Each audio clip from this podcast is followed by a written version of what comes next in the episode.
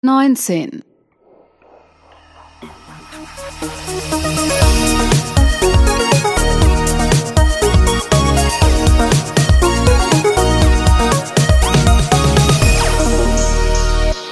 Legal Bits. Bienvenue au Studio Legal.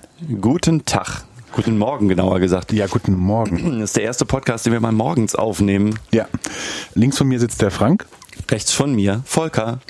Und der Frank, der links von mir sitzt, der hat ein Studio eingerichtet, also ein richtiges Tonstudio und das wird jetzt mal eingepodcastet. Ja, wir haben uns gedacht, also ich habe mir eigentlich gedacht, wir brauchen mal so einen richtigen Platz. Nicht so zwischen Kaffeemaschine und Arbeitsplatz, sondern mal so richtig zum gute Sachen aufnehmen mit ordentlicher Qualität und so. Ja. Ja, äh, gibt viele Sachen, über die wir sprechen könnten und vielleicht auch müssten, weiß ich nicht. Machen ja andere Leute auch schon. Zum Beispiel über das Netzdurchsetzungs äh, Netzwerkdurchsetzungsgesetz. Oh Gott, dieser Name. Über das Netzwerkdurchsetzungsgesetz. NetzDG halt, ja, da ist auch wieder viel los, ne? Ja, über das Copyright und Leistungsschutzrechte in der EU. Ja, das haben ja die Logbuch Netzpolitiks mit der Julia Reda gemacht. Ja, und der Markus Drenger vom CCC Darmstadt hält da auch schon Vorträge Zum BEA. zum BEA. Ja, zum beso beso besonderen, äh, besonders merkwürdigen, also besonderen elektronischen Anwaltspostfach. Ah, das, ach ja, stimmt. Das, äh, Ja, ganz schlimm. Also Ah. das, das tut wirklich weh. Ja, es wird immer mehr. Also der hält, der, der, der Markus hält dazu Vorträge. Ähm, wenn er das hört, der, komm doch mal vorbei. Es gibt Kaffee, es gibt Kuchen, es gibt alles, was du willst. Markus, du hast ja schon mal geschrieben. Lass uns mal drüber sprechen. Also ich äh, find's spannend irgendwie, wenn du Lust hast. Du kriegst auch ein Mikrofon. Nee, Doch, kriegt auch ein Mikrofon. er kriegt ein Mikrofon, nee, aber nicht geschenkt. Nein, also auf. Headset auf. Headset auf die Mütze Ja. und Kaffee in, in den Hals. Ja, super, läuft. Ja, ähm, Ja, also bei mir war aber auch tatsächlich im Dezember extrem viel los. Die Datenschutzgrundverordnung kommt ja und äh, das haben mittlerweile auch andere Leute verstanden. Also ich bin da nicht mehr ganz alleine. Ähm, vielleicht ganz kurz äh, zu heute. Ein Disclaimer hat der Volker für euch. Der Podcast heute geht um Datenschutzaudits. Wir können nicht alle Arten von so einem Datenschutzaudit und nicht für alle Geschäftsfelder abdecken. Wir geben nur mal so einen groben Überblick und gehen ein bisschen auf die prinzipielle Idee ein.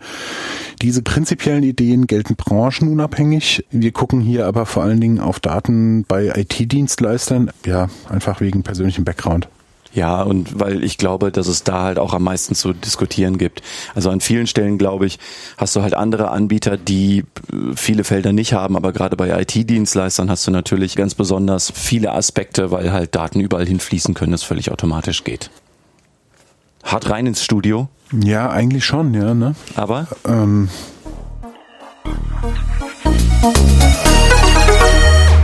Hart rein ins Thema. Lass uns mal anfangen mit, was so ein Audit eigentlich ist und warum man sowas macht. also ich fange da jetzt mal, ich versuche da mal allgemeinverständlich anzufangen.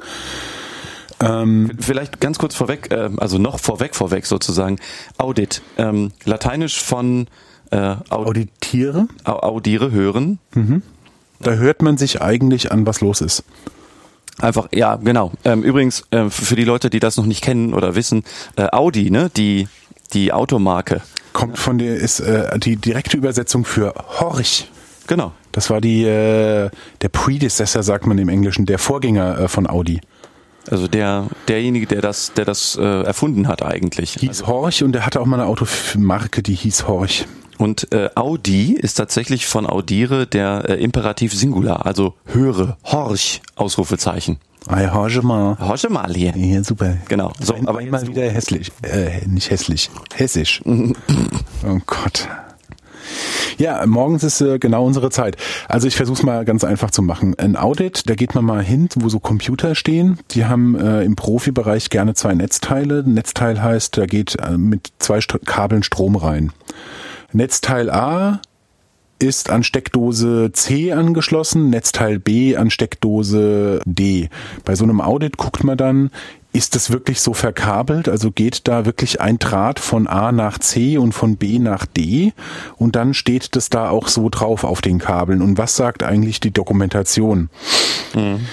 Das ist total schön, wenn irgendetwas in der Wirklichkeit so ist, aber die Dokumentation muss dann so stimmen, weil wenn es nicht dokumentiert ist, ist es nicht so.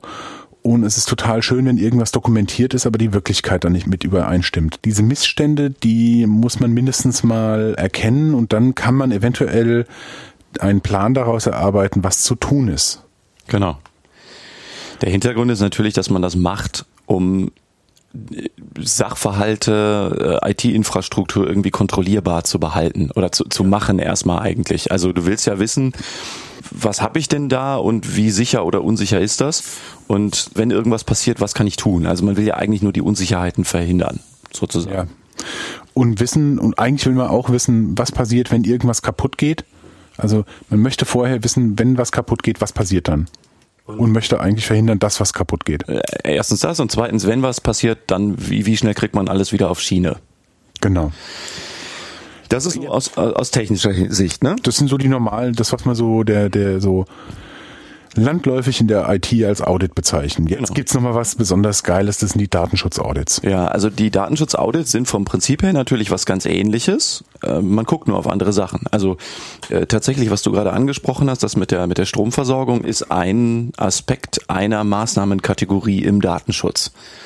Im Datenschutz gibt es prinzipiell zwei Szenarien von Audits. Nämlich einmal, wenn die Behörde auditiert, also wenn die Behörde sagt, äh, ich möchte gerne mal wissen, was bei euch Phase ist im Datenschutz. Ähm, Und zweitens, wenn ein Unternehmen, also so ein, zum Beispiel so ein Kunde von so einem Cloud-Anbieter oder wenn ein Kunde von einer Agentur oder einem Softwareanbieter sagt, ich möchte gerne mal wissen, was bei euch los ist.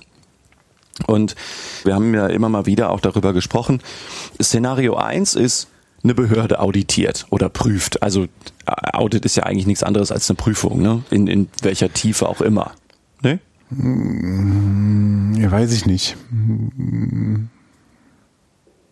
Ich glaube nicht, nee. Aber äh, lassen wir das erstmal so, lassen wir stehen und gehen, gehen weiter. Aber was ist denn ein Audit was anderes als eine Prüfung?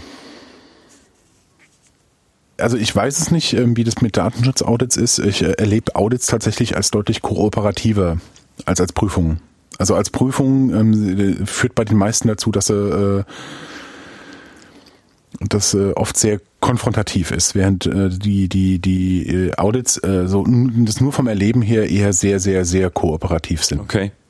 Also ich habe oft den Eindruck, dass Unternehmen das halt prüfen sollen und müssen, aber die eigentlich kein Interesse daran haben, jetzt die Tür zuzuschlagen, sondern eigentlich so die Standards entweder einzuhalten oder weiterhin einzuhalten oder zukünftig einzuhalten, die es halt einzuhalten gibt. Hm. Also ja, äh, genau. Ich habe tatsächlich auch oft den Eindruck, dass ein Audit als eine, eine Chance begriffen wird, während eine Prüfung als ein, ähm, ich, ich sitze hier an der Anklagebank. Ach so. Ja. Es ist aber, es hat aber, glaube ich, eher so, ein- eher so ein mentaler Unterschied. Ja, also, also daher, äh, okay. Also, lass uns nicht versteigen. also ich glaube tatsächlich, es gibt keinen echten Unterschied, also inhaltlich zwischen einer Prüfung und einem Audit. Ähm, also das ist ein anderes Wort, aber ich glaube, so anders ist das eigentlich nicht. Ähm, klar ist, je nachdem, wer das macht und welchen Hintergrund das Ganze hat, kann das natürlich unterschiedliche Konsequenzen haben und das kann der Prüfung beziehungsweise dem Audit unterschiedliche Brisanz geben. Lass uns mal auf die beiden Szenarien gucken. Also Szenario 1, das ich skizziert habe, ist ja eine Behörde prüft. Also eine Datenschutzaufsichtsbehörde, also in aller Regel der zuständige Landesdatenschutzbeauftragte prüft. Warum? Wie, warum? Ach so, warum er es macht? Ja.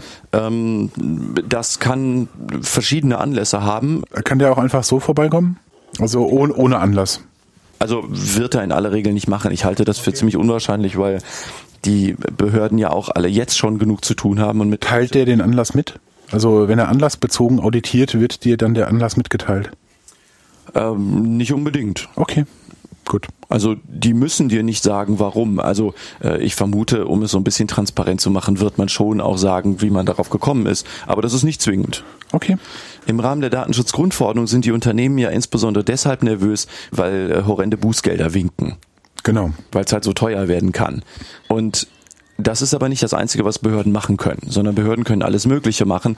Behörden haben im Grunde so drei ja, Kategorien von Maßnahmenmöglichkeiten. Die können zum einen untersuchen, also die können Informationen bereitstellen, die können auch eine Datenschutzüberprüfung machen. Also da in der Datenschutzgrundverordnung in Artikel 58 zum Beispiel spricht man auch gar nicht von Audit, sondern man spricht von einer Datenschutzüberprüfung. Okay. Man kann prüfen, also überprüfen, ich weiß nicht genau, was das anders sein soll als prüfen, aber Ja. man kann prüfen, man kann auf Verstöße hinweisen, man kann zum Beispiel auch Zugang zu personenbezogenen Daten fordern. Okay. Also Sie können auch sagen, äh, geben Sie uns Zugang zu. Also alles, was irgendwie so mit Fragen und Antworten zu tun hat. Dann können die für sogenannte Abhilfe schaffen, das steht dann im Absatz 2.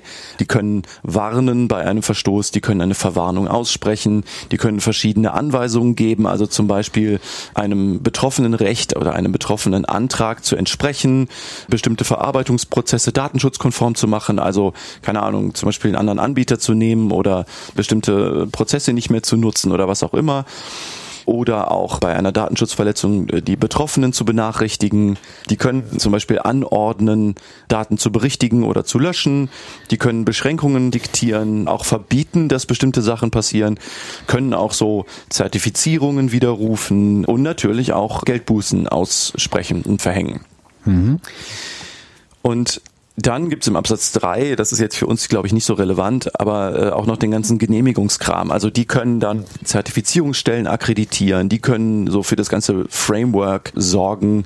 Damit man sich dann den Sticker drauf machen kann ans Fenster draußen. Zum Beispiel. Wir genau. sind zertifiziert nach äh, Datenschutzgrundverordnung. Ja, oder wir sind eine Akkreditierungsstelle. Also wir sind die Leute, die abnehmen dürfen, ja. ob jemand datenschutzkonform arbeitet. Hm, das bist du aber nicht, ne? Das bin ich nicht, nein. Äh, lohnt sich das finanziell? Ähm, ich glaube, das hängt so ein bisschen vom Geschäftsmodell ab. Ich glaube, bei meinem Geschäftsmodell nicht so. Nee, äh, ja klar, sonst, sonst hättest du es ja schon gemacht, aber so. Ja. Es ist ein potenzielles Geschäftsmodell? Mhm. Was heißt potenziell? Es gibt Buden, die machen nichts anderes. Ja, ihr hört da draußen? Der Frank bietet da Beratung an. Also äh, wir, wir lassen uns in Anteilen bezahlen und in Bitcoins. Nee, ist nee nicht in Bitcoins, nee, das geht ja runter. Bitcoins ist durch? Ist durch. Okay. Ist ja, ist ja, ist ja, ist ja nichts mehr wert. Also kostet ja nur noch 10.000. Scheiße. Okay, let's go on. Ähm, ah. Vielleicht noch ein Hinweis noch zu den Bußgeldern. Hm. Die Bußgelder müssen nach Artikel 83 der Datenschutzgrundverordnung, das ist Zitat, wirksam, verhältnismäßig und abschreckend sein. Ja, da muss ich natürlich immer einhaken. Das, äh, das verstehe ich nicht. Das ist so, das ist für mich so wischiwaschi. Ist es? Also da sind natürlich keine konkreten Höhen jetzt genannt. Mhm. Aber ja, was das heißt ist, die Bußgelder müssen eine Höhe haben, dass Datenschutz wirksam umgesetzt wird. Die müssen verhältnismäßig, also die müssen, die müssen passen zu dem jeweiligen Szenario. Mhm. Auch zum Thema äh, Maximalhöhe. Also man kann jetzt nicht immer mit der Maximalhöhe durchs Land rennen und sagen, ist mir völlig egal. Gibt es eine Maximalhöhe? Ja, gibt es. Ah. Äh, 10 beziehungsweise 20 Millionen Euro oder 2 beziehungsweise 4 Prozent des weltweiten Jahresumsatzes, je nachdem, was höher ist. Das ist ja der eigentliche Grund, Aha. warum Unternehmen jetzt so aufhorchen. Weil, also ich sage das immer wieder, aber Datenschutz wird ja durch die Datenschutzgrundverordnung nicht komplett neu erfunden. Aber naja gut, zwei bis vier Prozent des weltweiten Umsatzes ist natürlich eine Menge Holz. Das ne? ist eine Menge Holz, ja. ja, ja. Und je nachdem, was höher ist, ne? wenn es nicht, nicht so viel ist, dann können das auch noch 10 beziehungsweise 20 Millionen Euro werden. Mhm. Und was ist mit dem mit dem Kraut- und Wiesenhoster, der irgendwie so einen Umsatz von 50.000 Euro im Jahr hat? Das kann, die, die Maximalhöhe ist die Maximalhöhe. Auch der kann im Extremfall 10, 20 Millionen Euro zahlen. Ach du Schande. Okay. Aber das muss halt, wie gesagt, verhältnismäßig sein. Also man kann jetzt nicht mit der Maximalhöhe, wie gesagt, durchs Land rennen und jetzt einfach immer die Maximalsumme verhängen. Aber, und das ist der dritte Punkt, die Höhen müssen, also die Bußgelder müssen auch abschreckend sein. Das heißt, so eine Datenschutzaufsichtsbehörde darf zum Beispiel auch nicht einfach so weitermachen wie bisher in Deutschland. Ja, ja, klar. Also der, der, der, das muss so hoch sein, dass der kleine Kraut- und Wiesenhoster auch wirklich was macht und sich nicht drauf ausdrückt von wegen, oh, ich bin ja, ich bin so klein, ich kann nichts machen. Nee, nicht nur der, also nicht nur der kleine, sondern halt auch so ein großer.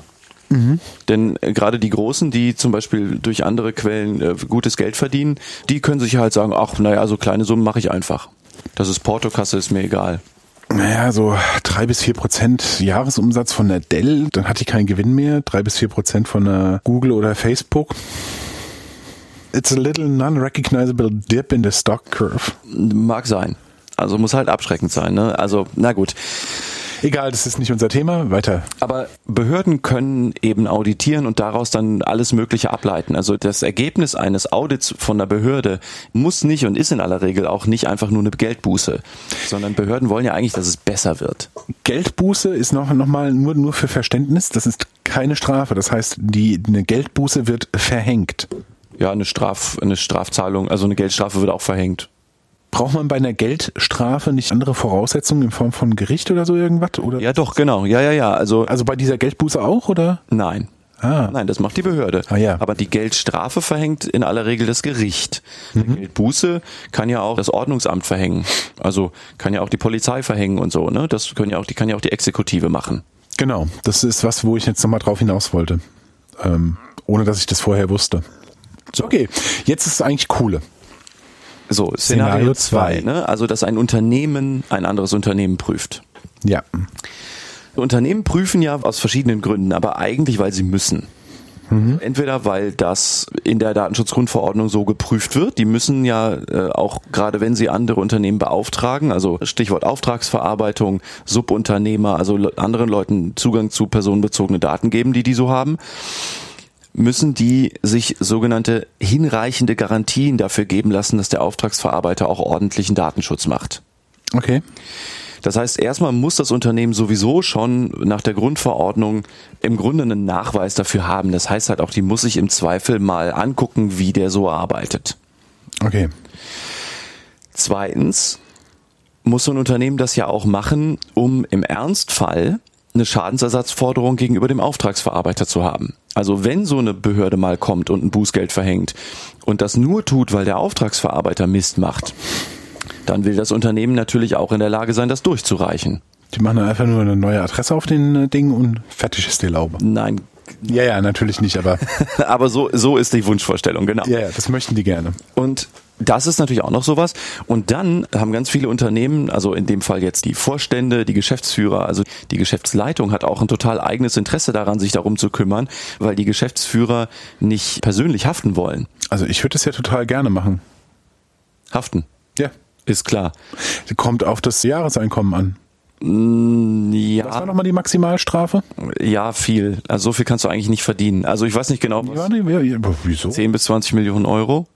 Ja, wenn ich 40 Millionen im Jahr verdiene, Ja, dann hafte ich auch persönlich. A Corner Case würde ich sagen. Aha. Wenn ich äh, 10% vom Jahresumsatz als Gehalt bekomme, Ja, ähm, also Ja? extrem hypothetisch, äh, lustig. Was ist eigentlich morgens mit dir los? okay. Ähm, Ja, so. nein, niemand will persönlich haften. Also wirklich niemand, weil das, ähm, dann ist es ja auch vorbei. Und heißt, ähm, Also dann, dann, dann wird man nicht mehr Geschäftsführer. Dann, das ist ja, also, also Geschäftsführer haben schon ein eigenes Interesse daran, sich darum zu kümmern, dass sie nicht persönlich haften. Und wenn man sich um so Datenschutz und sowas nicht kümmert, dann ist das einfach ein total unnötiges Haftungsrisiko und doof. ja. Jetzt mal abgesehen von der persönlichen Haftung, das ist halt auch schlecht dem Kunden gegenüber. Ja, voll. Also das ist halt tatsächlich echt blöd. Das begreifen ja mittlerweile auch immer mehr Unternehmen. Also ich, ich arbeite ja für Unternehmen, die sich auf sowas vorbereiten wollen. Ne? Und immer mehr Unternehmen begreifen auch, dass vernünftig gemachter Datenschutz, also äh, oft schreibt ja dann die Marketingabteilung noch so Made in Germany da dran, äh, kann sie von mir aus machen. Aber also was ich sagen will ist, gut gemachter Datenschutz ist halt eine total gute Idee, wenn man Lösungen anbietet, die halt so ein gewisses Vertrauen voraussetzen. Sagen zu können, wir sind vernünftig zertifiziert oder wir kümmern uns um Dinge gut. Datenschutz läuft bei uns ordentlich, können Sie sich auch angucken und im Audit kann man auch wirklich was bieten, dass die Leute wirklich nur noch abhaken und merken, okay, hier alles super. Das ist schon eine vertrauensbildende Geschichte Ja. und kann halt auch echt sehr gut fürs Geschäft sein. Gut, dann gucken wir mal, warum die das so, äh, was die da alles wissen wollen. Ja, also wie so ein Audit abläuft und so, das machen wir gleich, aber Ja. ähm, Unternehmen interessieren sich natürlich auch noch für so Dinge wie, wir haben ja über die Betroffenenrechte auch schon gesprochen. Also wenn in Zukunft dann so die Wellen von Anfragen kommen, was für personenbezogene Daten so ein Unternehmen über mich gespeichert hat, dann will man ja von so einem Auftragsverarbeiter da auch Hilfe haben wahrscheinlich. Also vielleicht kommt aufs Setup an, aber dann will man ja auch, wenn man jemand externes beauftragt, dass entweder das System so gebaut ist, dass man auf Knopfdruck die Informationen sofort bekommt oder dass der einen vernünftig dabei unterstützen kann. Das heißt, man will auch wissen, was für einen Dienstleister habe ich denn da? Steht der parat, wenn ich den brauche? Oder sind das eigentlich, also im Ex ich übertreibe jetzt natürlich, oder sind das im Extremfall einfach ein Haufen Spinner, von denen keiner so richtig weiß, was ich von denen will und die hat auch keiner Bock drauf? Und das Gleiche gilt natürlich auch für die Meldepflicht. Also über die 72 Stunden Meldepflicht ab Kenntnis eines Datenschutzverstoßes haben wir ja schon in früheren Legal Bits gesprochen. Mhm. Aber wenn ich ein Unternehmen bin, das merkt, dass es einen Datenschutzverstoß gab, dann habe ich nur 72 Stunden, in manchen Fällen mehr, aber dann muss ich es rechtfertigen, warum ich länger gebraucht habe. Das sieht so eine Behörde nicht gern dann muss ich ja in sehr kurzer Zeit Informationen zusammensuchen, was genau eigentlich passiert ist, was für Maßnahmen äh, zu ergreifen sind, schon ergriffen wurden und all so Zeugs. Und 72 Stunden sind echt nicht viel Zeit. Also vor allen Dingen besonders gut natürlich, wenn das dann am Freitagnachmittag auftaucht. Ja, dann ist es, äh, dann ist das Wochenende vorbei. Ähm, wie komplett muss denn diese Meldung sein? Die muss umfassend sein oder kann man dann sagen, wir melden und Details zu manchen Sachen gibt später oder ist das blöd? Das geht natürlich auch. Also wenn es nicht, also vor allen Dingen, wenn es nicht anders geht. Ähm, 72 Gut, Stunden, also auch Behörden wissen ja, dass 72 Stunden nicht viel Zeit sind. Und jeder Behörde ist natürlich eine unvollständige Meldung immer noch lieber als gar keine. Gut, klar. Die wird natürlich dann auch in der Korrespondenz dann noch Maßnahmen fordern. Die wird natürlich wissen wollen, was ist denn passiert. Und je nachdem, was für einen Verstoß man hat, legen die natürlich schon die Daumenschrauben an weil die sagen, ja, das Risiko ist riesig. Das geht mhm. so nicht. Äh, wenn es ein Verstoß ist, bei dem man sagt, na ja, da sind irgendwie dreieinhalb Leute betroffen und da geht es um eine E-Mail-Adresse, wird man vermutlich sagen, äh, vielleicht würden sie sogar sagen, warum melden sie überhaupt? Also. Ja. Aber. Äh, okay, aber ja, es ist schon klar, es kommt.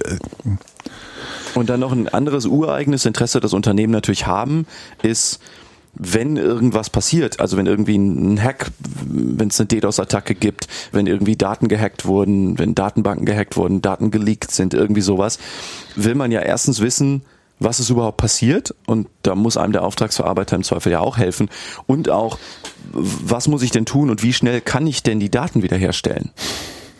Ja. Und all das sind, also mal ganz unabhängig von den Verpflichtungen, so ein Audit auch zu machen, sind ja Fragen, die ich als Unternehmen, jedenfalls wenn ich auditiere, auch wissen wollen würde. Das sind ja alles auch interessante Sachen. Ja. Für eine Risikoeinschätzung einfach total wichtig. Fragen und Ablauf eines Audits. Ja. Wie läuft's ja. ab, ne? Will man ja auch was, wissen. Was geht? Äh, er kommt natürlich auch total auf den Einzelfall an. Aber naja, also meistens geht das so schrittweise auf die Daten zu oder auf das Unternehmen. Mhm.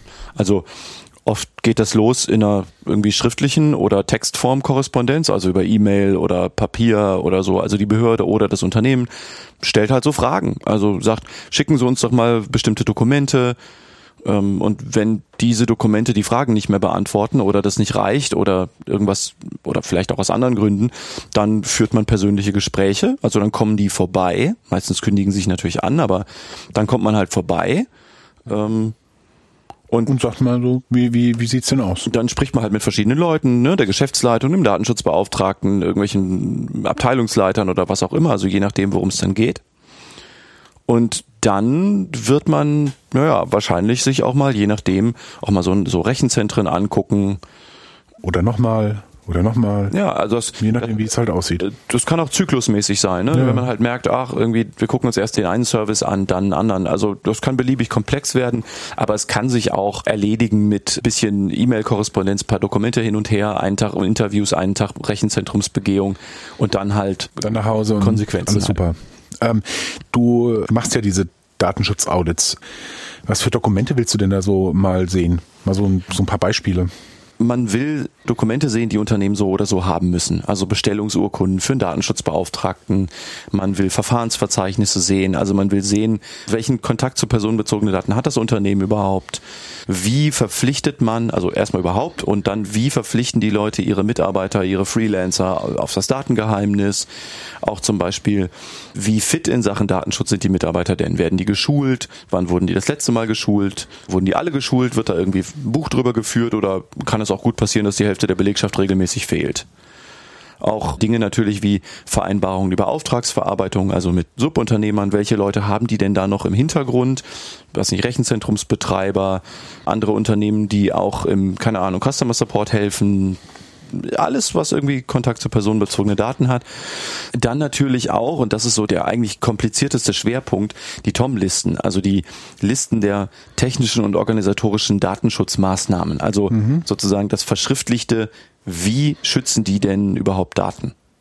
Zum Beispiel. Darüber sprechen wir gleich noch. Das, Okay, ist, gut. das ist so viel, da, da, da reden wir gleich noch drüber. Abschließend noch, auch ein Klassiker ist so äh, Zertifikate. Also zum Beispiel nach ISO 27000. Das ist ja so eine Zertifizierung, die man immer wieder vorfindet, auch wenn die allerwenigsten Leute überhaupt eine Idee haben, was da genau eigentlich zertifiziert ist. So Dinge.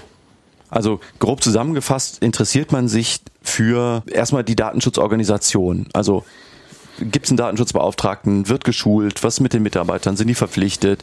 Gibt es Vorfälle in der Vergangenheit? Wurde da was gemeldet? Ist irgendwas passiert? Gab es Korrespondenz mit der Aufsichtsbehörde? Gossip, wie, wie offen sind denn Unternehmen, was die Vorfälle in der Vergangenheit angeht? So offen, wie sie sein müssen. Okay, gut. Dann äh, keine weiteren Fragen. Also schlafende Hunde will natürlich niemand wecken. Ja, okay, klar. Es ist keine Werbung, wenn man rumrennt und sagt, wir hatten zehnmal einen Vorfall. Ja, die, die Frage, wie offen man mit so einem Auditor umgeht, ist Ah, nee, nee, nee, okay, es ging nicht um den Auditor. Ja, okay, aber weiter. also natürlich haben Unternehmen nie ein Interesse daran zu sagen, wie schlecht sie arbeiten. okay, weiter. Was, was interessiert man sich noch so? Dann halt Tom-Listen, ne? Also gibt es Vorlagen für Standardleistungen? Also oder haben die überhaupt eine Liste der Maßnahmen parat und wie aktuell ist die? Und wird die überhaupt eingehalten? Cool. Ne, welche Toms gibt es? Also Tom oder Toms, also organisatorische Maßnahmen. Also streng genommen müsste es Tom, Standards, ähm, streng, ich, mir geht's um den Tom-Begriff, also den Plural von Tom. Ähm, ich, ich, ich, Tommys, Thomas. viele sagen ja Toms. Ähm, Ich finde das eigentlich schrecklich, ich sag's manchmal auch. Streng genommen wäre ja Tommen richtig, weil Ja. Maßnahmen, aber ähm, also ich sage immer Tom, was soll's, egal. Also welche gibt's auf dem Papier, welche gibt's wirklich? Sind die ja mit personenbezogenen Daten betrauten Mitarbeiter und Externe irgendwie, sind die sich bewusst, was da für ein Risiko besteht? Können die das vernünftig einschätzen? Sind die qualifiziert? Wie verpflichtet das Unternehmen seine Mitarbeiter zum Datenschutz? War oder ist Datenschutz eine durch den Audit vielleicht sogar getriggerte Einmalaktion oder wird das tatsächlich dauerhaft gelebt? Haben alle Mitarbeiter nur die Zugriffsrechte, die sie halt brauchen oder kann halt jeder alles oder ne und einfach welche Dokumente gibt es denn so? Ja, da ist jetzt der Nerd in mir, der so, was ist denn schlimm daran, wenn jeder alles kann? Ist doch super. Ja, das ist sogar tatsächlich nicht unbedingt ein Problem. Ja, ja, das muss in Quotes nur dokumentiert sein, Endquote. Ja. Ja. Ja, also am Ende geht's oft doch zentral um die Frage, wie das auditierte Unternehmen Datenschutz macht, also welche Datenschutzmaßnahmen es ergreift. Also die Tom. Ja. Men. Ja, Tommens. Tomensis. ja, genau. Tomensis. Ja. Okay, und weil das so umfangreich ist, haben wir dafür mal ein eigenes Kapitel gemacht. Hart rein ins Kapitel.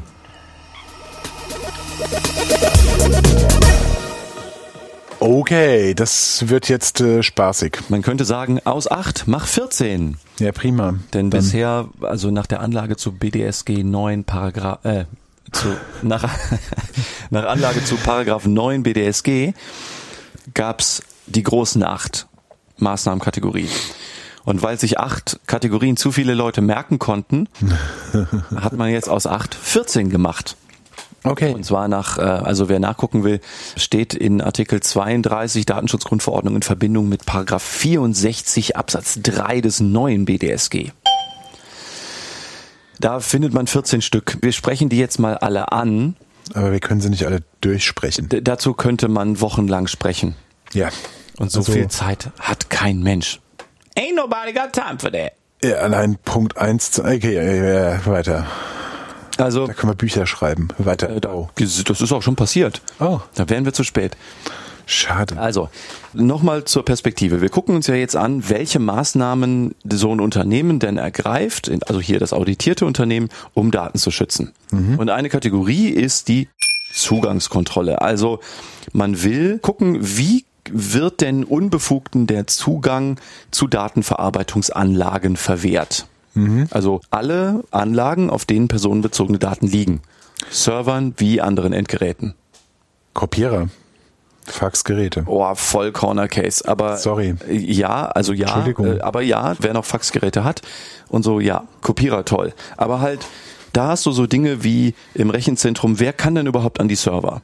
Ja gut, das, ist ein, das sind jetzt äh, offensichtliche Dinge, ja. Genau, klar. Also Zutrittsberechtigung, Gastberechtigung, Fingerabdrucksensoren, Mhm. Videoüberwachung, gibt es einen Empfangsservice, also Geschichten. Aber in einem Rechenzentrum ist das meistens recht gut aufgestellt. Beim lokalen Server, beim Unternehmen vor Ort im Büro ist es meistens schon ganz anders. Also nicht meistens, es ist, es ist ganz anders. Und dann halt beliebig von vernünftig abgeschlossener Raum mit USV und Zeugs bis zu, ach, hier steht halt so ein Ding in der Ecke und macht Krach. Aber auch immer differenzieren, das ist übrigens auch so ein typischer Fehler, den Leute bei so einer Tom-Liste machen. Es wird nicht differenziert nach verschiedenen Endgeräten. Also wenn auf Laptops Daten liegen und die Leute die Laptops halt Gott weiß wohin mitnehmen, im Internetcafé auch arbeiten dürfen. Gibt, es- gibt, es gibt noch Internetcafés, ne? Ja, Ähm, ja, ähm, ja. dann ist das natürlich auch so ein Thema, über das man sprechen muss. So Festplattenverschlüsselung und also Dinge. Die, der Zugang zu Netzen. Ja. Dann ähm, Punkt zwei, die Datenträgerkontrolle. Also wie verhindert man unbefugtes Lesen von, also Lesen, Kopieren, Verändern und so weiter von Datenträgern? ja, was ganz viele nicht wissen, in Kopieren sind heutzutage Festplatten, die äh, ein Bild dessen, dessen, was man kopiert, auf der Festplatte speichern. Ja. Aber dazu zählen eben auch USB-Sticks, DVDs oder CDs mit gebrannten Daten. Also wie wird das verhindert? Das ist ja nicht nur der Computer, sondern also Datenträger können alles Mögliche sein. Gott weiß, wie mobil. Ich habe das auch schon erlebt, dass mir Unternehmen erzählt haben, dass halt auch irgendwie Energieversorger Festplatten mit eigentlich kritischen Daten dann so völlig unverschlüsselt mit der Post schicken. Auch gut. So,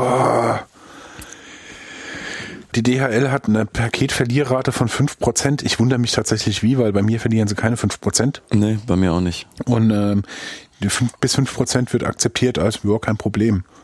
Wenn man dann halt als Energieversorger... Oh Gott, Ist eine gute Idee. scheiße.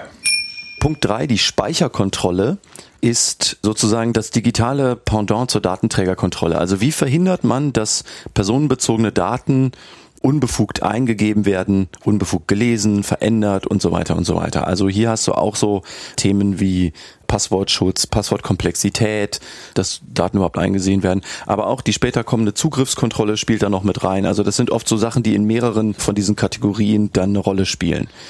Punkt 4, Benutzerkontrolle. Also wie verhindert man, dass unbefugte Leute automatisierte Verarbeitungssysteme, also Computer, unbefugt nutzen? Und da steht dann noch drin, mit Hilfe von Einrichtungen zur Datenübertragung. Also das kann eben auch ein Fernzugriff sein, aber in aller Regel ist das irgendwie eine Passwortsicherung, also Geschichten. Punkt 5, Zugriffskontrolle. Wie gewährleistet man, dass die Nutzer eines Computers ausschließlich Zugriffe haben, die sie benötigen für ihre Arbeit? Also so, so Rechte- und Rollenkonzepte. Aber da denkt man oft, ja, das ist doch total easy. Also äh, Nee, das ist, äh, in der Praxis ist es deutlich komplizierter, als man denkt. und, und das ist schon für den Status quo so. Ja. was man ja auch total übersieht oft, ist, dass diese Zugriffskontrolle ja auch über die Zeit funktionieren muss. Also wenn man jetzt nur auf jetzt guckt, dann guckt man halt, naja, äh, welche Mitarbeiter habe ich denn, in was für Abteilungen arbeiten die, das ist auch schon komplex genug.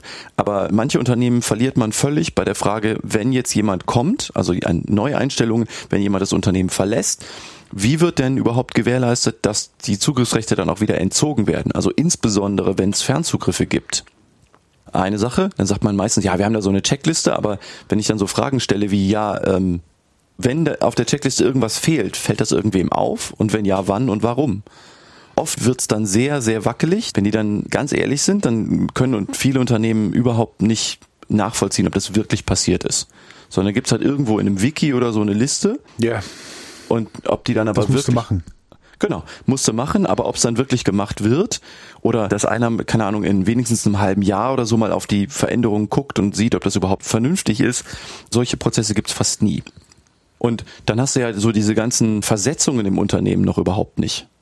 Also wenn du zum Beispiel Admins hast, die für einen Kunden arbeiten und dann später für einen anderen, also dann das Nachvollziehen der veränderten Zugriffsrechte, ne? also äh, das kann man wirklich beliebig komplex spielen.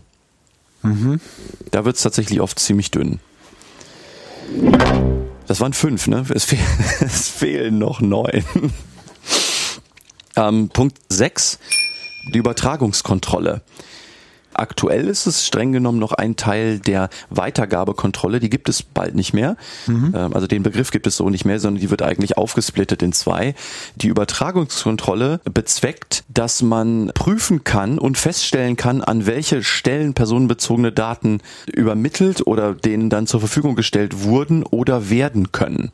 Spätestens beim Wurden ist aus. Also ja. Also überhaupt, wer kann denn personenbezogene Daten so bekommen? Also im Unternehmen, außerhalb des Unternehmens? Wobei das da tatsächlich sehr auf diese elektronischen Maßnahmen, die da äh, ergriffen werden, um die, die, die Daten zu bekommen, äh, beruht. Also mhm. wenn jemand da sitzt und einfach auf den Bildschirm guckt, dann kann er diese Daten ja auch bekommen. Ja. Bei einer elektronischen Übermittlung denkt man ja heutzutage an Faxgerät, an eine E-Mail. Das geht ja. auch durch einfaches Angucken. Ja, wobei das noch, also das ist meistens noch relativ einfach aufzulisten. Ja. Aber gerade wenn du größere Unternehmen hast oder, oder Unternehmen mit einer komplexeren IT-Infrastruktur, dann hast du ja oft völlig zersplitterte Minisystemchen, hm. in denen dann personenbezogene Daten hin und her gespielt werden. Und also überhaupt erstmal ein Diagramm bauen zu können der Systeme und welche Systeme mit welchen Daten arbeiten, das ja. alleine ist ja oft schon schwierig genug. Ein aktuelles auf jeden Fall. Also irgendwie einen Entwurf kriegt man schon, aber eins, was dann auch verlässlich ist, das ist schon schwierig genug. Aber das ist natürlich auch immer eine Einzelfallsache, ob das dann wirklich erforderlich ist. Aber grundsätzlich sagt die Übertragungskontrolle ja auch, man soll prüfen können, an welche Stellen personenbezogene Daten übermittelt wurden oder ja. zur Verfügung gestellt wurden. Das heißt eigentlich, und hier fällt ja meistens dann das Wort Revisionssicherheit, die perfekte Lösung ist, ein System zu haben, das das protokolliert, mhm. welche Personen personenbezogene Daten eingesehen haben, an welche Systeme das zur Verfügung gestellt wurde, wer dort dann Zugriff drauf hatte, personenscharf, ne? also Root-Zugang ist dann meistens auch nicht so eine tolle Idee. Beziehungsweise wenn du dann nicht über so SSH-Schlüssel dann wieder doch personenscharf trennen kannst, wer es war. Aber das ist jetzt vielleicht so ein bisschen zu speziell gewesen. Aber Übertragungskontrolle ist gar nicht so einfach. Ich greife jetzt ganz kurz vor, wir waren bei der Nummer 6, wir springen kurz zur Nummer 8, weil ich glaube, dass das die Schwesterkontrolle und das hier inhaltlich sinnvoll ist. Ja. Die Transportkontrolle. Wir haben uns ja jetzt gerade angeguckt, an welche Stellen überhaupt personenbezogene Daten gehen oder gegangen sind. Und die Transportkontrolle kümmert sich um die Transportsicherheit. Also, dass bei der Übermittlung der Daten diese Daten gegen unbefugte Kenntnisnahme geschützt sind. Also, der Klassiker ist wahrscheinlich Transportverschlüsselung. Ja. ja. Und äh, Transport von Festplatten mit bewaffneten Wächtern. Man könnte diese Festplatten eigentlich auch vernünftig verschlüsseln, dann wäre das auch nicht ganz so schlimm, oder doch? Also so Geldtransporte sind ja tatsächlich bewaffnete Transporte. Ja. So, und es gibt tatsächlich Unternehmen, die, wenn sie Festplatten transportieren, dann sagen, wenn ich von Rechenzentrum A nach B quer durch Frankfurt eine Festplatte transportieren will, dann möchte ich, dass das einen Geldtransport macht, ähm, mit, mit einem vergleichbaren äh, Sicherheitslevel. Ja. Und das sind nicht mal irgendwie, wo man so denkt, so, ja, fancy, fancy, die haben halt das Geld, sich das, nee, das sind tatsächlich so kleine Krauterhoster, die sagen, das Einzige, was ich habe, ist halt das Vertrauen von meinen Kunden.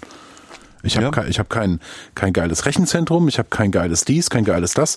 Ich habe Vertrauen. Oh. Hm. Ist halt eine Herangehensweise. Ja.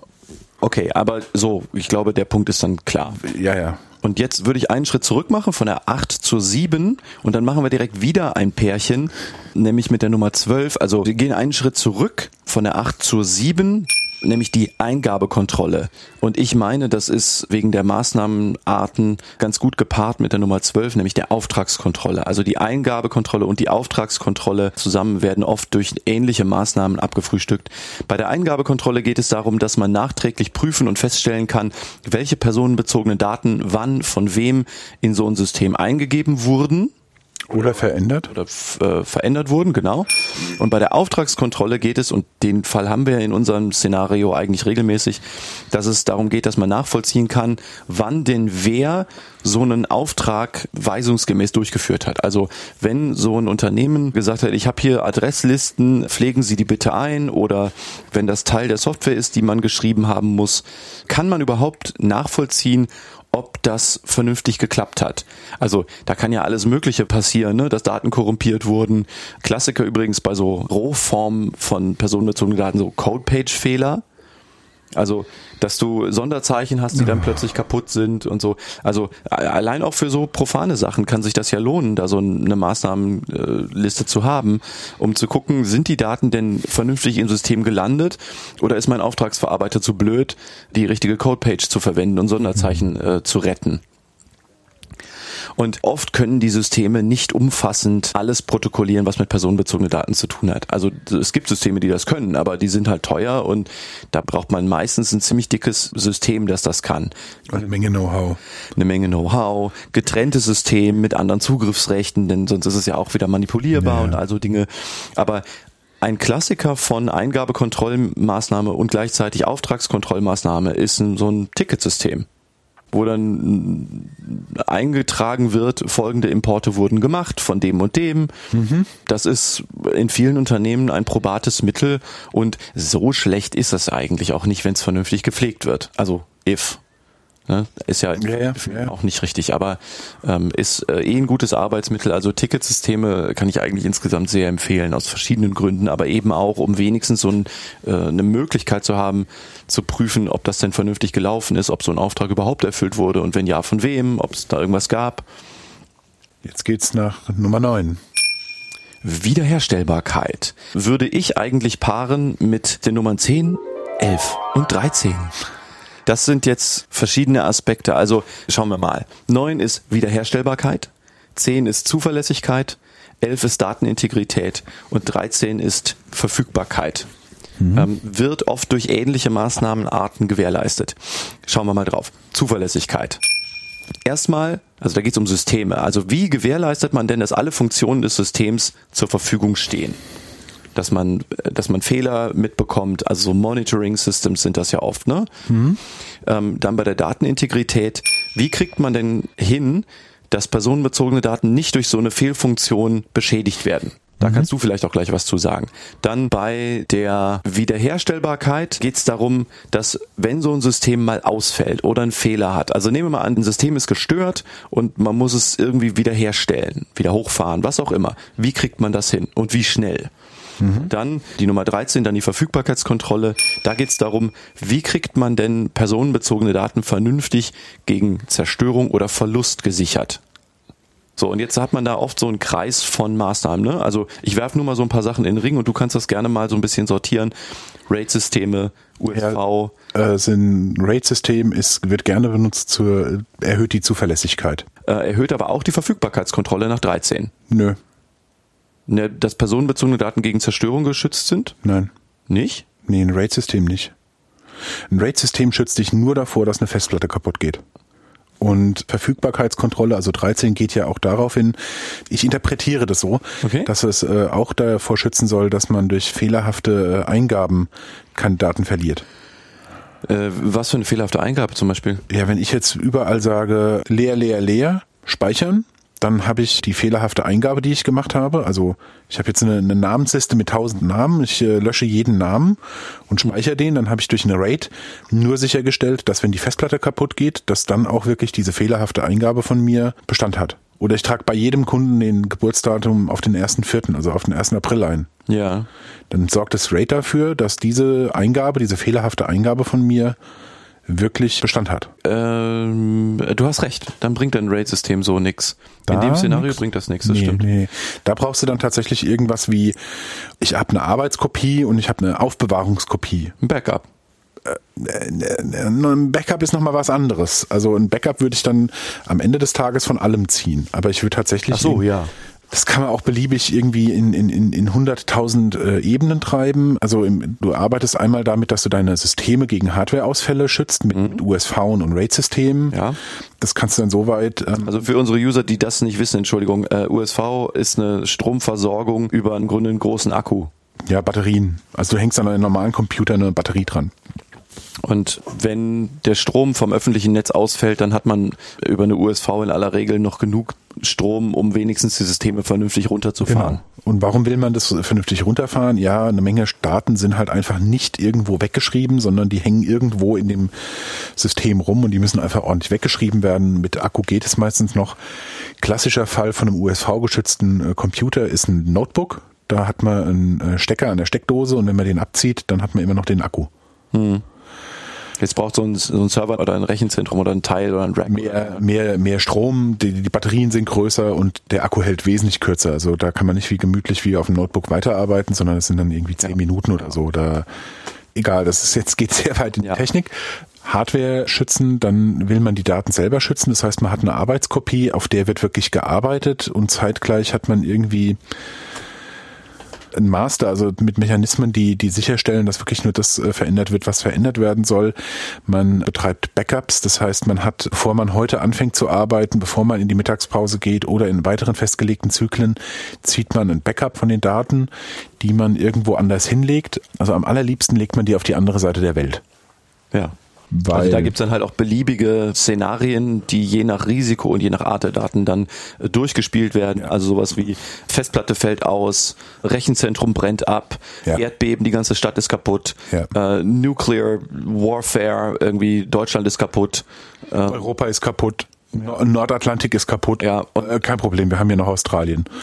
also ist natürlich äh, zugegebenermaßen in vielen Szenarien ziemlich schräg, aber Ja, Aber- der Malermeister äh, hier um die Ecke, der braucht das nicht, aber es gibt Unternehmen, die hätten das gerne so. es passiert schon, dass Unternehmen sagen, nee, also uns ist das schon so kritisch, dass ein Server in, sagen wir mal, irgendwie in, in Düsseldorf nicht reicht. Ich will noch, auch noch einen in Frankfurt oder in München oder in Gott weiß wo. Ja gut, da das ist Also nichts von dem, was wir jetzt an Maßnahmen genannt haben, muss man unbedingt machen.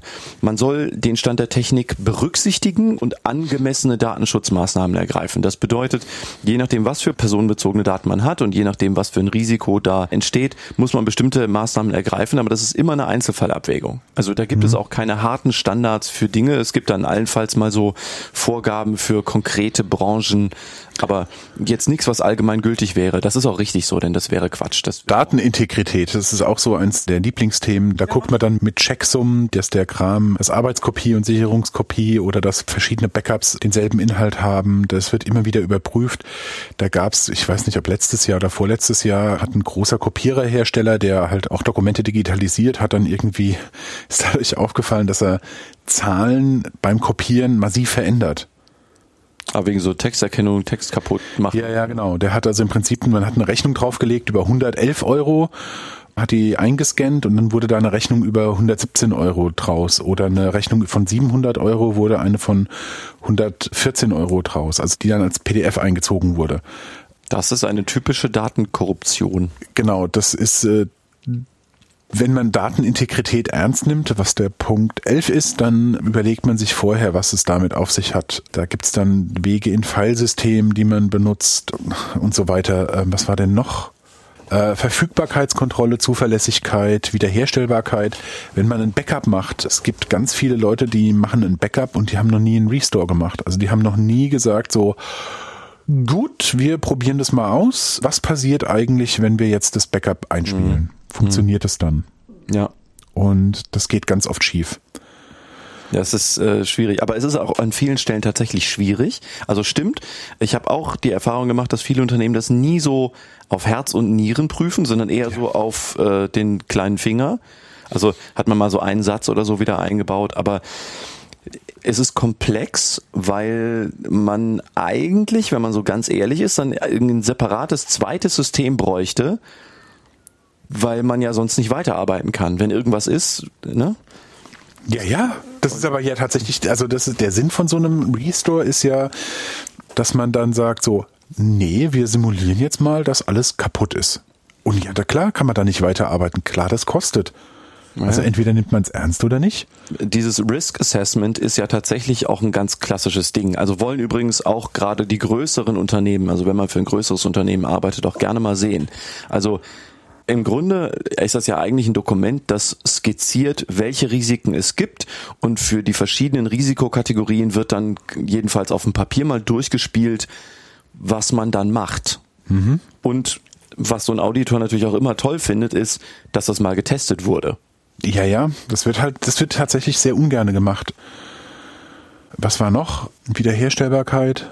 Ja, Gott, man muss halt die Computer wiederherstellen. Also was bei der Wiederherstellbarkeit auch tatsächlich eine Rolle spielt, sind ja so Service-Level-Agreements mit so einer Dell und keine Ahnung wem. Also Leuten, die einen dann halt auch in einer bestimmten Maximalzeit auch Server wieder hinstellen müssen und Sachen wieder einbauen. Also je nach Szenario kann das ja schon ziemlich umfangreich sein. Also keine Ahnung, Rechenzentrum fackelt ab, dann wollen natürlich alle Leute erstmal ein paar Festplatten haben und irgendwie dies und das. Wie schnell kriegt man denn dann überhaupt die Hardware zusammen? Also mal ganz unabhängig davon, dass dann man dann immer noch Leute braucht, die dann die Leitungen ziehen und die Stromversorgung wiederherstellen und die Daten wieder einspielen und so. Einfach die Hardwarebeschaffung ist ja oft auch ein ganz zentrales Ding. Da möchtest du keine ehrliche Antwort haben. Ich möchte total gerne eine ehrliche Antwort haben. Nee. Aber das können wir gerne machen, wenn die Mikros aus sind also um, um diese vier Punkte, ne? Neun Wiederherstellbarkeit, zehn Zuverlässigkeit, elf Datenintegrität und 13 Verfügbarkeitskontrolle ranken sich jetzt so ja fast matrixartig so so Maßnahmen. Also von USV über Backup über äh, Monitoring-Systeme, die sofort äh, Meldung geben, wenn ähm, Service Level Agreements mit Hard- oder Softwareherstellern, äh, mit IT-Dienstleistern, die halt innerhalb bestimmter Zeit dann parat stehen und auch die Frage, hat man das irgendwann mal getestet? Also Dinge. Also mhm. diese Vierergruppe würde ich eigentlich so gedanklich immer zusammenführen. Und dann zum Schluss die 14. Das ist die Trennbarkeit. Genau. Und das behandelt die Frage Daten unterschiedlicher verantwortlicher Stellen. Sind die getrennt aufbewahrt oder nicht? Und wenn ja, wie kann das überhaupt laufen? Und auch da kann man beliebig kompliziert werden, je nach Fall. Also es ist auch zum Teil echt lustig. Also ich übertreib's jetzt mal. Du gibst deinen Satz, also Name, Geburtsdatum, tralala. Wir sagen, dieser äh, Datensatz kostet ein MB. Du gibst den bei 1000 Leuten ab, die alle ihre Daten bei demselben Dienstleister verarbeiten. Der kann anhand von Checksummen rausfinden, ist derselbe Datensatz und kann tausendmal einfach nur einen Verweis auf dieses eine MB machen. Das heißt, der spart 999 MB. Mhm. Theoretisch. Praktisch spart er 990 MB. Alles super. Ist eine Menge Holz, kostet immer noch Geld. Mhm. Nach 14 darf er das nicht. Nein, das ja, ist nicht unbedingt. Nicht unbedingt. Der Trennbarkeitsgrundsatz legt schon nahe, dass man das eher nicht macht. Also das Szenario, was du ja gerade gezeichnet hast, ist, wenn ganz viele verschiedene Kunden sozusagen immer denselben Content gespeichert haben wollen, weil halt die, warum auch immer, alle denselben Content halt haben, ja. Dann wäre man ja technisch eigentlich gut damit beraten, diesen Content nur einmal zu speichern und dann Referenzen zu bilden. Ja. Katzenbild. Weil, ja, irgendwie, genau. Das ist dann jetzt eher so Verbrauchergeschäft. Aber ja, äh, dann ist man ja als Provider eigentlich gut beraten, sowas nur einmal zu speichern und halt mhm. Referenzen zu legen. Genau. Das habe ich mit Manon Go in den letzten Legal Bits besprochen. Ne? Wenn du dann die Staatsanwaltschaft vor der Tür stehen hast, die sagt, gib mal Platte her also gib mal Daten her. Ja. Ähm, dann wird es natürlich schwierig, das rauszugeben, ohne Daten anderer Leute mit zu betreffen. Jetzt im Fall von so einer Facebook und Google, glaube ich, ist das nicht so kritisch. Da kommt keiner auf die Idee, eine Festplatte mitzunehmen, glaube ich. Aber selbst wenn, gäbe es halt noch tausend andere. Also es ist nicht so, als wären dann die Daten nicht mehr da. Aber in so einem Fall von, sagen wir mal, Managed Hosting oder so, also wo du für viele Unternehmen Daten speicherst und da auf die Idee kommst, ach, die speichern warum auch immer dieselben Daten, dann ist es natürlich blöd, wenn die Platte mitgenommen wird, wo der Primärsatz drauf ist und dann sind die Referenzen kaputt. Mhm. Für die Staatsanwaltschaft ist es andererseits auch ziemlich blöd, wenn man gerade die Platte mitnimmt, wo nur die Referenz drauf ist. Aber das ist eigentlich auch lustig. Aber äh. ist, glaube ich, in den Fällen eher unwahrscheinlich. Ja. Aber äh. ein viel realistischerer Fall ist doch, ich habe einen Server, also einen körperlichen Server, und da sind halt viele virtuelle Maschinen drauf und die Platte soll mitgenommen werden. Geil. Oder auch wenn überhaupt nur so einer von den Kunden auf die Idee kommt, das mal zu auditieren und sagt, ich möchte gerne mal Zugriff auf die Daten, dann würde ich als Hoster aber sagen, äh, ich glaube nicht. Also das habe ich mit Manon Go auch besprochen. Also ich würde da gerade bei so Shared Infrastructure in die Vertragsbedingungen reinschreiben, dass man als Unternehmen da nicht selber dran darf, sondern man maximal einen zur Verschwiegenheit verpflichteten externen Dritten oder überhaupt Dritten damit beauftragen darf, der dann Bericht erstattet. Okay. Aber klar muss natürlich auch sein, wenn die Staatsanwaltschaft eine Beschlagnahme macht, bei so Hardware für Shared Infrastructure, das betrifft natürlich viele Kunden. Das ist jetzt eher wieder so ein Preisfaktor. Ne? Also wenn so ein Kunde sagt, ich will billig, billig, muss man dem halt auch sagen, äh, ja gut, aber dann ist Ihnen klar bitte, ne? wenn da bestimmte Dinge passieren, sind Ja. Ihre Daten halt auch weg. Wenn der Horst weg ist, dann ist alles weg. Ja. Und die Trennbarkeit kann halt beliebige Tiefen bekommen. Wie sind die Daten eines Kunden von den Daten anderer Kunden getrennt? Ist es nur in einer Datenbank mit einer Zugriffskontrolle? Ist es eine gesonderte virtuelle Maschine? Ist es eine physische Maschine, die die dediziert haben? Ist es ein dediziertes Rechenzentrum? Also da geht es einfach nur um die Frage, wie ist das denn getrennt?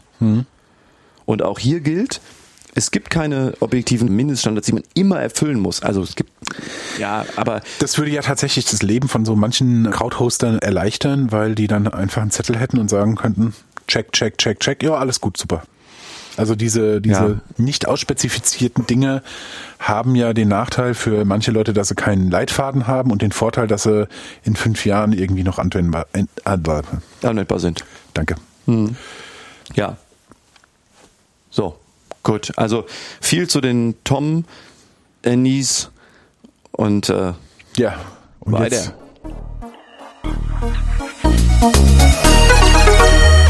welche Schwachstellen findet man meistens? Auch überall gibt's kaputte Sachen. Kommt natürlich voll drauf an, was für Unternehmen du prüfst. Es gibt Unternehmen, die haben halt nichts. Also das ist, ich glaube, auf die müssen wir nicht unbedingt eingehen. Wenn, wenn du Ja. halt alles machen musst, dann musst du halt alles machen. Wenn, also, wenn, wenn einer von denen zuhört, dann halt alles machen, bitte. Aber die Klassiker von Sachen, die nicht ordentlich gemacht werden, drehen sich eigentlich immer um entweder dokumentierte Prozesse oder Oberflächlichkeit in den Tom-Listen. Also, ne, du hast eine Liste und die Toms sind, die Tommensies sind nicht aussagekräftig. Also du hast zum Beispiel nur stichwortartig Maßnahmen beschrieben. Klassiker ist so Zugangskontrolle. Dann steht da irgendwo, keine Ahnung, Zutrittskarten oder Transponder. Ja, Und- schön. Welcher? So, Ja. und Transponder, also da muss man auch kein Jurist sein, um das zu verstehen. Transponder alleine ist ein Wort. Also Ja. nehmen wir mal an, du weißt, was ein Transponder ist. Selbst wenn ich genau weiß, was ein Transponder de facto ist, ist damit natürlich überhaupt nichts dazu gesagt, welche, keine Ahnung, Öffnungen der schützt, wer sowas hat, wer die vergibt, ob das kontrolliert wird, wem die vergeben wurden. wo, wo man damit Zutritt hat. Man kann mit einem Transponder A, kann man in Raum A, kann man dann auch in Raum B und C oder gibt's dafür extra Transponder? Wer kriegt die, welche Abteilung darf wohin? Wer verwaltet das? Äh, Wer kontrolliert das? ist das System, das das Ganze verwaltet, einfach für jeden zugänglich? Könnte da jeder ein bisschen drin rumhobeln? Ja. So Dinger. Also äh, der Klassiker ist, ich sehe überall, also wirklich überall, Tom-Listen, die nicht vernünftig sind. Und mir ist bewusst, wie das klingt. Es ist nicht so gemeint, aber ich ich muss zugeben, ich habe noch nie eine Tom-Liste gesehen, die ich persönlich für wirklich gut hielt, die ich nicht selbst geschrieben habe.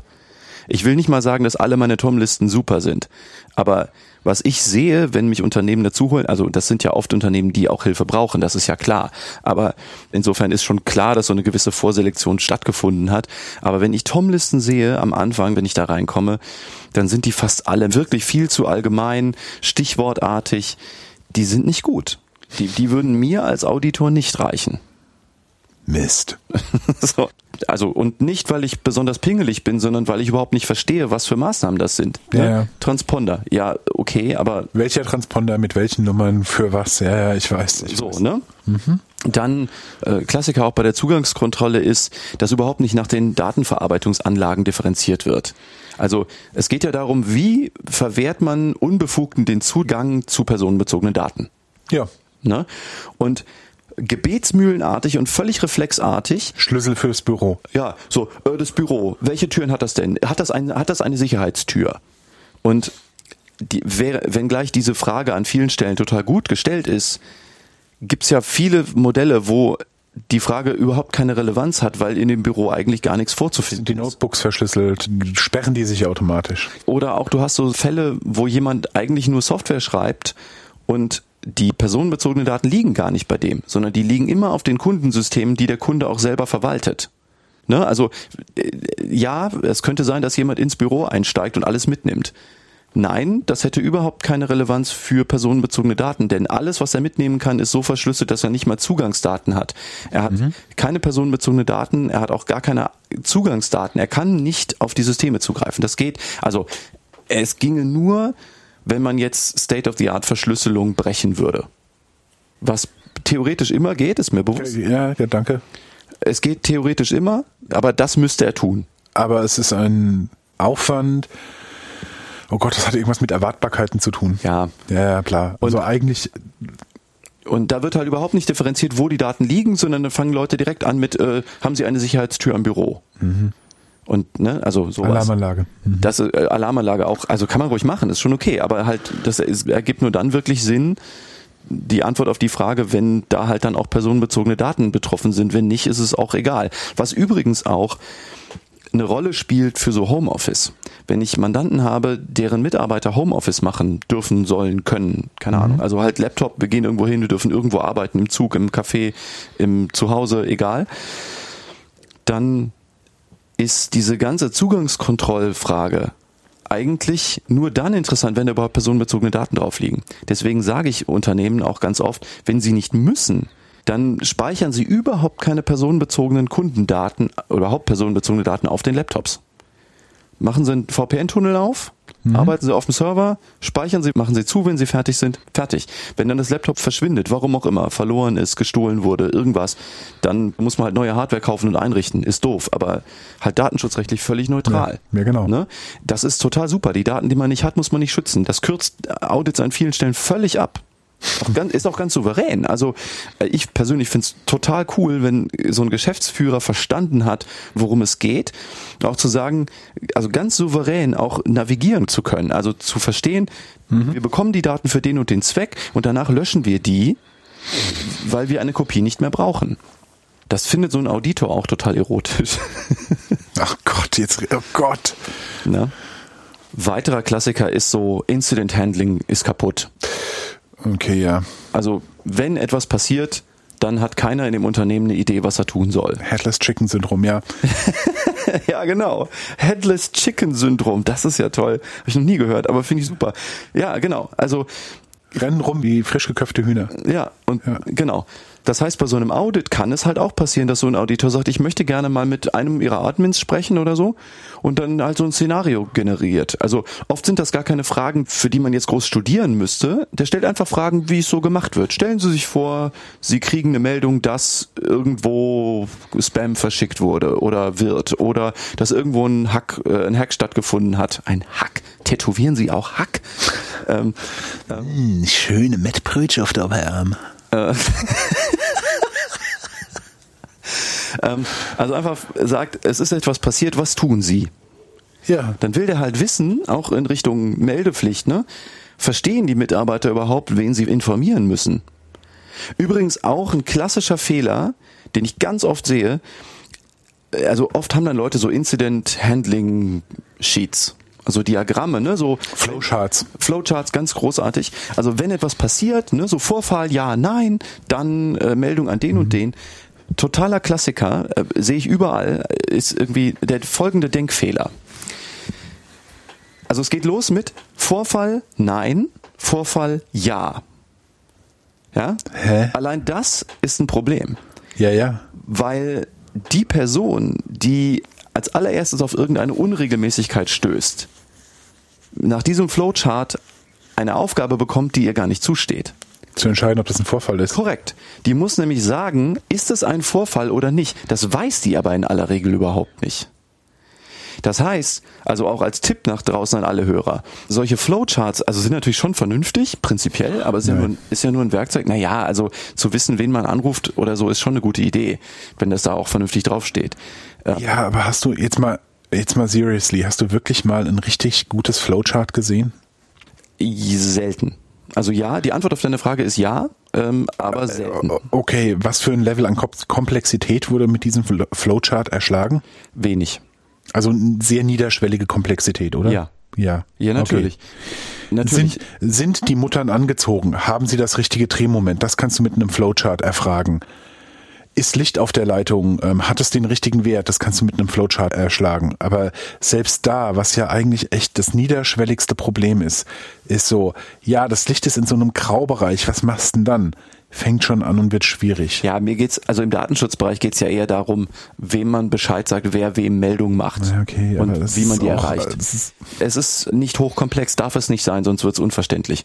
Aber der Tipp an alle Hörer ist, oder generell an Unternehmen, wenn man so einen Chart macht, also Vorfall ja, nein, dann niemals differenzieren nach ja und nein, sondern nehmt dem Mitarbeiter diese Bewertungspflicht ab, sondern differenzieren nach ganz sicher nein und möglicherweise ja. Denn dann muss, also klar, irgendwas entscheiden muss jeder Mitarbeiter, aber dann nimmt man dem diese Prüfpflicht ab und wenn ganz sicher kein Vorfall stattfindet, dann ist es auch so offensichtlich, dass es auch jeder kann. Und also jetzt vorausgesetzt, man hat jetzt nicht dauerhaft Headless Chickens in der Belegschaft, sondern Leute, die so ein bisschen gerade ausdenken können, dann fängt es das völlig ab. Dann Okay, das könnte ein Flowchart sein, das tatsächlich funktioniert. Ne? Also ganz sicher nein und möglicherweise ja, dann wird's halt stufenweise eskaliert. Und dann kriegen sie aber auch die Leute in die Hand, die es bewerten können. Und auch müssen. Ja, die aber tatsächlich, es klingt total doof, ähm, Leute, die ein Stück weg, weg sind vom Problem, ähm, sind oft in der Lage, es wesentlich äh, differenzierter und gelassener zu beurteilen. Ja. Also derjenige, der das Problem findet und bearbeiten muss, der ist nicht in der Lage, das mit ruhigem Verstand zu beurteilen, was völlig in Ordnung ist. Was auch normal ist, weil ja, Ja, dafür sind wir Manchmal- zum Glück Menschen. weil da ja oft auch mitspielt, dass er dann vielleicht eine Pflicht verletzt hat, irgendwas falsch gemacht hat, sich über seinen eigenen Fehler ärgert oder über sonst irgendwas. Kann ja das passieren. Ja. Aber jedenfalls, also bitte niemals differenzieren nach Ja und Nein, sondern wenn überhaupt in so einem Kontext differenzieren nach sicher Nein und vielleicht möglicherweise Ja. So. Und dann wird es schon fast wieder allgemeiner. Also Klassiker auch, die Mitarbeiter sind nicht alle oder überhaupt nicht aufs Datengeheimnis verpflichtet Ja. So ein Klassiker, einfach so eine Grundawareness, die muss einfach da sein. Das ist vernünftig. Da auch Klassiker, mit, mit den Subunternehmern gibt es keine Auftragsverarbeitungsvereinbarung. Nicht alle Subunternehmer brauchen eine.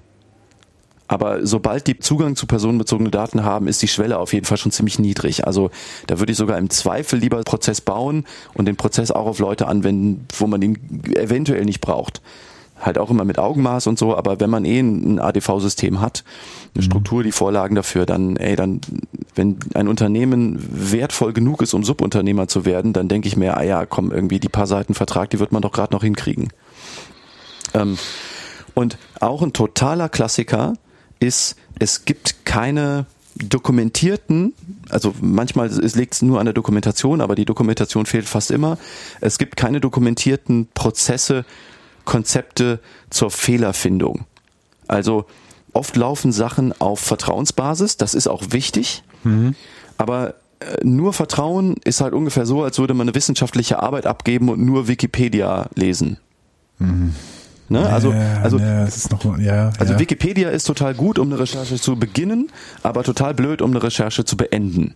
Mhm. Und so ist es mit dem Vertrauen in Mitarbeiter auch. Es ist total wichtig, ohne Vertrauen geht's nicht. ja. Aber nur Vertrauen ist bei so einem Audit einfach zu wenig. Heißt, die Fragen, die man sich eigentlich immer stellen kann, um solche Fehler zu finden, sind, wenn etwas schief läuft, wenn ein Fehler gemacht wird, wenn irgendwas nicht funktioniert, fällt es irgendwem auf und wenn ja, wann und warum und wie? Und sowas kriegt man eigentlich oft abgefrühstückt und wenigstens abgefedert über so ganz triviale Sachen wie in einem bestimmten Turnus guckt eine Person mal über die Protokolle.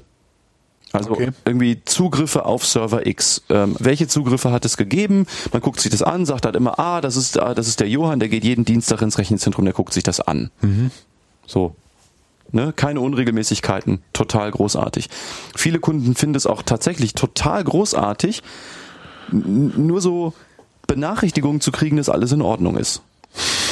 Das klingt total komisch, ist aber, also es stimmt. Also so eine monatliche E-Mail zu, es wurden keine Auffälligkeiten gefunden, es ist alles in Ordnung, finden Unternehmen total großartig. Technisch nicht schwierig, Ja, Aber sowas kann viel helfen, dokumentiert aber auch echt, dass man sich bewusst ist, was da so läuft. Ja, es ist, es äh, widerspricht. Also tatsächlich sind ganz viele von den Leuten, die in der Technik arbeiten, immer noch irgendwo, sie sind halt sehr technisch und da will man halt keiner, auf gar keinen Fall irgendeine Mail haben, die nicht in irgendeiner Form relevant ist. Korrekt, und ja. setzt da äh, irrsinnig viel Krips ein, um jede Mail, die irgendetwas sagt, was man nicht hören will, zu vermeiden. Mhm. Ja, Und dann eine Mail, die nichts aussaget, außer ist alles gut, ist halt so eine der Klassiker, den man wegfiltert.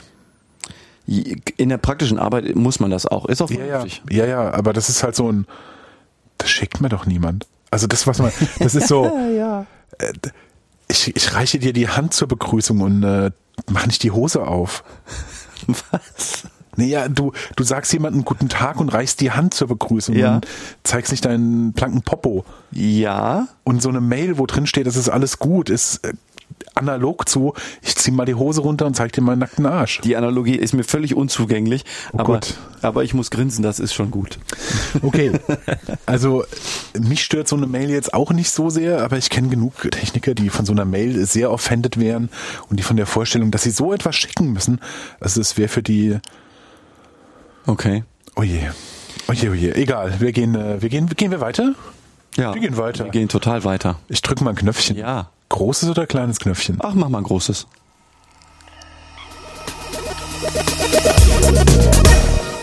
Was passiert, wenn man eine Schwachstelle findet? Ja, hängt natürlich auch jetzt wieder davon ab, ne, wer da prüft und wer da geprüft wird und so. Aber praktisch kommen da ja oft dann Maßnahmenforderungen raus. Wie aussichtsreich ist es eigentlich, wenn ich als auditiertes Unternehmen versuche, dir vorzugaukeln, dass bei mir alles Töfte ist? Ja, ah, die Frage stellen sich wahrscheinlich viele Unternehmen, ne? wenn da so ein Auditor Ja. kommt, wie, also wie heile Welt soll ich ihm vorspielen? Ich kenne noch keinen Fall, in dem ich sagen könnte, da wurde das absichtlich gemacht. Aber ich rate davon grundsätzlich ab. Das liegt an verschiedenen Dingen, aber ich glaube, wenn jemand so schlecht aufgestellt ist, dass der meint, dass es notwendig, darüber zu lügen, dann ist die Chance, glaube ich, auch ziemlich erheblich, dass er so schlecht aufgestellt ist, dass die Lüge auch sofort erkannt wird. Denn für eine Lüge musst du ja eigentlich immer cleverer sein als für die Wahrheit. Weil so eine Ja. Lüge ja natürlich äh, sofort erkennbar wird, wenn bestimmte andere Faktoren oder andere Informationen auf den Tisch kommen. Und ich sag mal so, wenn du gut genug aufgestellt bist, ein Lügenkonstrukt zu deinen Tom-Menzies Aufzubauen? aufzubauen, Dann kannst du auch gleich die Arbeit machen die richtige Tom Menzies aufbauen. für wahrscheinlich die Hälfte des Aufwandes. Ja, okay. Also Okay. äh, zugegeben, den Aufwand machst dann eigentlich nur du und die Leute, die dann das Interview äh, am Hals haben, aber ich halte das für sehr, sehr schlecht investierte Zeit. Und wenn du, wenn du den Aufwand nicht betreibst, dann merkt man das. Weil, also, so Auditoren machen das ja in aller Regel auch öfter und viele Leute lügen halt auch total schlecht. Und wenn du mit mehreren Leuten sprichst, also wenn du mit der Geschäftsleitung sprichst, dann mal mit dem Datenschutzbeauftragten, dann mal mit dem, keine Ahnung, einem Admin oder wenn du dann ins Rechenzentrum gehst, so, das, das fängt ganz schnell an zu stinken, wenn man lügt, glaube ich. Also ich möchte nicht ausschließen, dass es theoretisch geht. Also nehmen wir mal an, das funktioniert. Und das sieht gut aus. Dann heißt es ja, du hast eine Diskrepanz zwischen der behaupteten Realität und der Realität. Ja, Und diese Datenschutzaudits macht man ja auch nicht nur zum Spaß, sondern auch, weil man ja de facto dafür sorgen will, dass die Daten sicher sind. Und die Betroffenen natürlich auch, ne? Aber anderes Thema. Und wenn du nur so tust, als wäre alles in Ordnung, dann gibt es ja ein reales Risiko, dass was passiert. Wenn das der Fall ist, wahrscheinlich wird sich dann herausstellen, dass du gelogen hast. Wenn du das tust, hast du ja direkt auch noch Vorsatz. Also dann gibt es nicht mal eine Haftungsbeschränkung. Dann greift auch keine Versicherung. Wenn das rauskommt, ist das Unternehmen, also inklusive Geschäftsleiter, der ja dann oft gelogen hat, völlig dran. dann greift auch wieder die persönliche Haftung. Ne? Ja, voll. Ja, also das ist gar keine gute Idee. Und vor allen Dingen, ich glaube auch, es ist an vielen Stellen gar nicht erforderlich. Also nochmal, man muss nicht perfekt aufgestellt sein. Am Ende ist es doch so, der Auditor hört, ne, von Hören. Er hört, er prüft, er hört, wie es aktuell gemacht wird. Und wenn es ein, keine Ahnung, so ein Wirtschaftsprüfer ist oder so, der beauftragt wurde, dann geht er natürlich zu seiner Mandantin und erklärt ihr, was los ist, gibt dann, erstellt dann einen Bericht. Und wenn es das Unternehmen selber macht, dann weiß es ja direkt Bescheid, was Phase ist. So. Und das Unternehmen muss sich dann ja überlegen, was passiert denn dann? Was mache ich denn dann? Und wenn ein Unternehmen an dir als, als Dienstleister, der du auditiert wurdest, interessiert ist, kommt es dann zu dir und sagt, hör mal, äh, das und das ist so nicht ganz geil, können wir da bitte mal noch eine Schippe drauflegen. Wenn es total schockiert ist, dann wird es wahrscheinlich den Vertrag kündigen.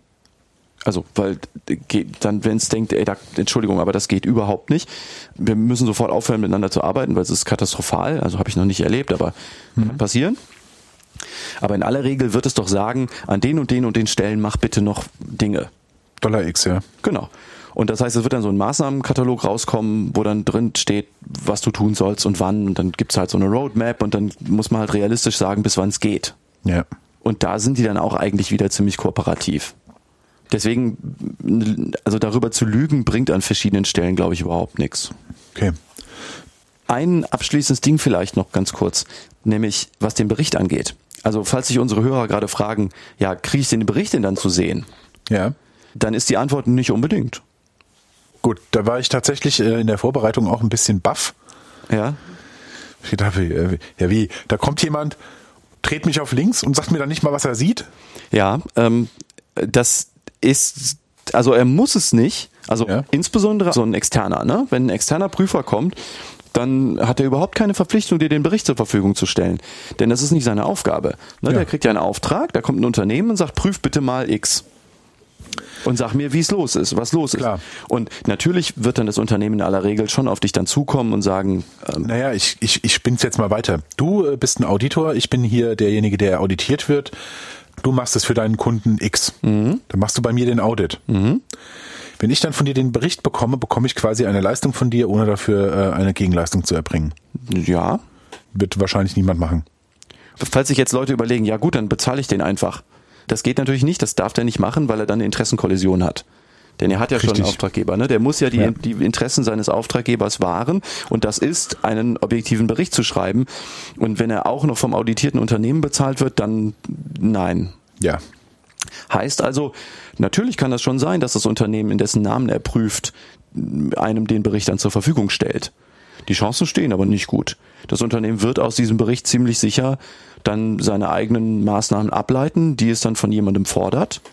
Also man wird sozusagen schon rauskriegen, wahrscheinlich, was nicht okay war, aber den Bericht selber wird man wahrscheinlich nicht kriegen.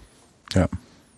Das heißt, man müsste dann, als, also ich müsste dann, bevor mein Kunde zu dir kommt, äh, vorher zu dir kommen und dann sagen, so, auditier mich mal, damit ich weiß, wo ich proaktiv nochmal was ähm, Ja. verbessern kann, damit äh, meine Kunden happy sind oder die Auditoren meiner Kunden happy Genau, also wenn man einen möglichst objektiven Bericht haben möchte, dann beauftragt Ja. man halt vorher selber einen Auditor. Ja. Klar. Das äh, können wir hier auch mal ans Herz legen. Ja, also äh, ja, ich lebe, also Nee. ich, ich mache das ja manchmal für Unternehmen, aber ich wollte das jetzt eigentlich Nee, du lebst so, ja nicht davon. Also das ist klar. Das, ist halt nicht dein Job. Naja, aber es bringt auch Geld. Also, ne? Ja, aber es ist nicht dein, it's, it's not your daily work. Nö. Nee, sondern du machst es mal, aber äh, du bist jetzt nicht, äh, Nein, nein, ich mache das schon mal. Wenn, ja, ich will jetzt nicht hier anfangen und sagen so, oh, ihr müsst dringend bei ihm hier. Nein, nein, nein, sondern ich mache das auch nur, wenn Leute ganz lieb bitte sagen. Kuchen, Kuchen hilft auch. Weitermachen, äh, Jingle.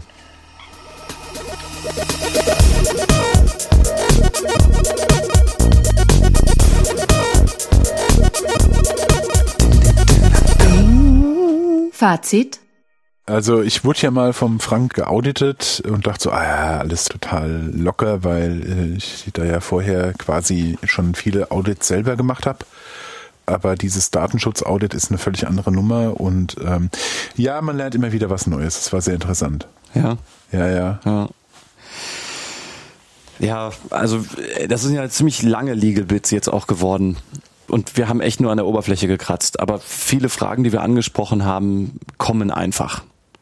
Ich glaube, wenn man das hier durchgestanden hat, hat man eine, glaube ich, ganz vernünftige Vorstellung davon, was man so tun muss, damit man auf so ein Audit einigermaßen vernünftig vorbereitet ist.